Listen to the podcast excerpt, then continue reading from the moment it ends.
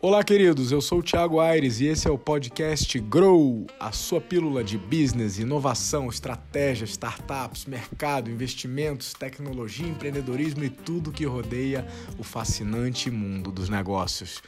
Confira aqui sempre conteúdo relevante e novidades para vocês. Então não perca, convida os amigos e vamos juntos, que é só o começo. Olá, queridos. Hoje é dia de Business Innovation e Estratégia. Chegou aquele dia da semana. É, na pauta de hoje, Bolsa de Valores, Warren Buffett Value Investing, o que está acontecendo é, e o que, que dá para fazer né, com essas variações do nosso mercado. É, segundo, meu patinete sumiu. O que, que houve com os patinetes elétricos? A febre? Será que passou? Será que era moda? Será que tem risco Brasil aí no meio? Falar um pouquinho da operação da Lime, da Grow. E terceiro, a Golfit e as startups de gasolina a domicílio. A Agência Nacional de Petróleo já se posicionou, a concorrência já se posicionou. Vem coisa interessante por aí. No final tem indicação de livro. Galera, então vamos lá. Primeiro tema, Bolsa de Valores. É, me pediram, pelo menos aí, é, mais de uma dezena de pessoas me pediram para falar de bolsa, o que está acontecendo, ou me pediram opinião. É, primeiro, de longe não sou especialista em bolsa é, invisto há bastante tempo, aprendi uma cacetada de coisa ganhando e perdendo muito dinheiro, mas sou um usuário, né? É, a minha leitura desse ponto de vista é que, primeiro, subiu, subiu, subiu, nós estávamos numa alta, em ciclos de alta seguida já há algum tempo, em algum momento é natural que vá haver uma correção. O mercado ele tem um sistema que é sistólico e diastólico, né? não existe crescimento eterno e essas correções são parte do caminho. Né? Não significa, por exemplo, que não vai continuar crescendo.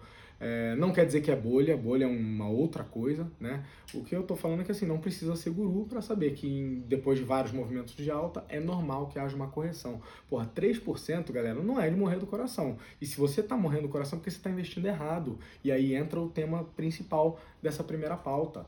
O conceito de value investing, que é o investimento baseado em valor, né, defendido aí pela escola do Warren Buffett e uma porrada de gente é, que sim são, eles sim são autoridade no assunto, é, falam que se, você, se, se, esse tipo de perturbação pontual e específica no mercado estiver perturbando o seu sonho, os seus investimentos, é que você não está fazendo investimento baseado em valor, você está ali especulando no curto prazo. Né? É uma modalidade? É, eu não acredito nela. Né? E essa galera também não. Então, o ponto é que se você estiver investindo a longo prazo em ativos que no longo prazo geram valor, é, é, pequenas quedas e às vezes até crises, eventualmente, passam a ser pequenos momentos ao longo de uma jornada de investimento com aportes consistentes em bons ativos, sabe, em boas empresas. Então, bolsa é assim. Quem fala que bolsa é jogatina é porque não entendeu. Né? É, obviamente tem risco, naturalmente não existe investimento sem risco. É, mas, enfim, é, esse é o 20 centavos que eu queria agregar sobre o assunto. E, como eu falei, não sou guru, não entendo, é, não sou especialista no assunto. E se querem, eu seguiria o Tio eu sigo o Tio então recomendo vocês Ulisses Dias, um cara super diferenciado, é, que manja, é investidor profissional e manja desse assunto. E, inclusive, tem um monte de produtos educacionais para quem quiser fazer value investing.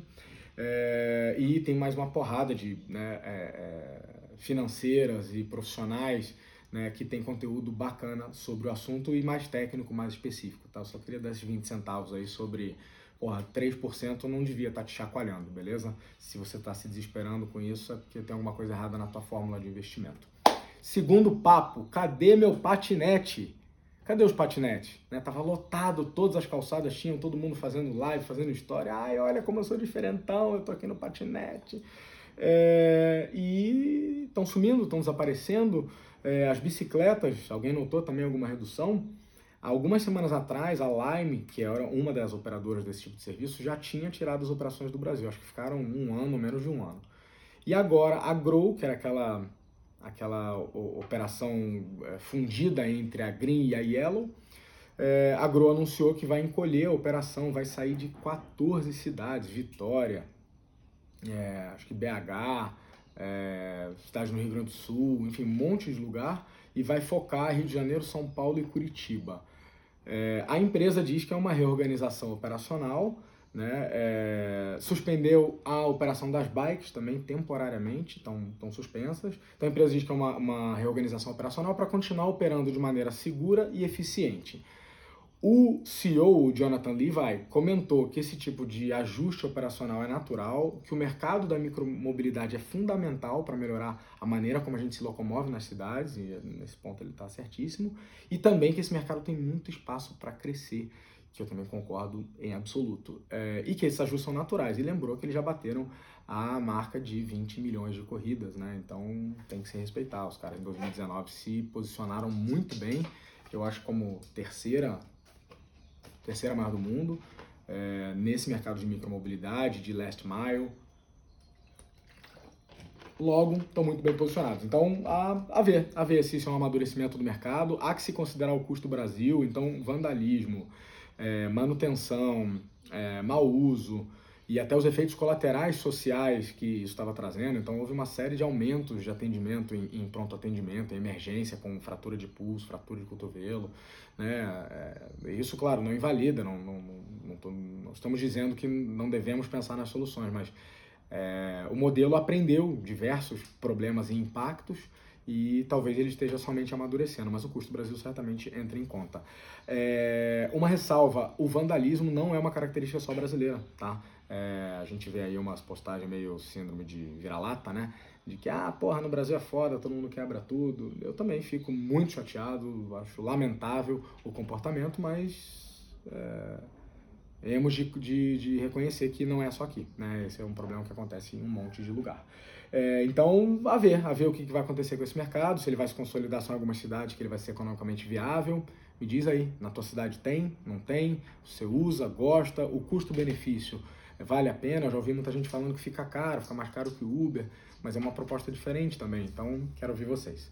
Terceiro ponto de hoje, delivery de gasolina o sonho de todo V8. Meus amigos do Clube do Maverick.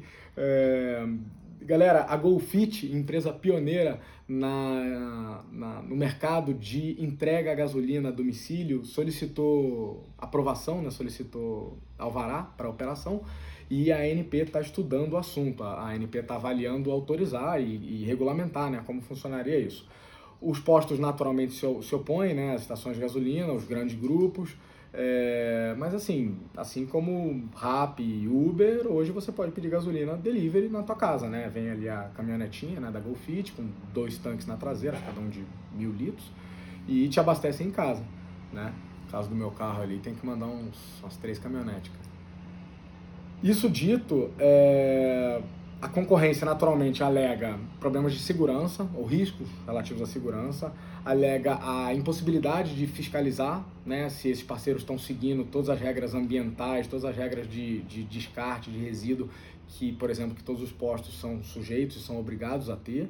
É, então ficaria difícil é, fiscalizar essa galera.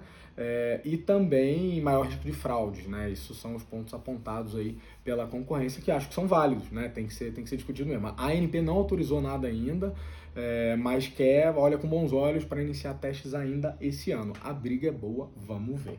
Beleza? Galera, ganhei hoje de presente do Bernd Enchev, é, esse nascido alemão, naturalizado búlgaro e no Brasil há muitas décadas, um cara que admiro demais.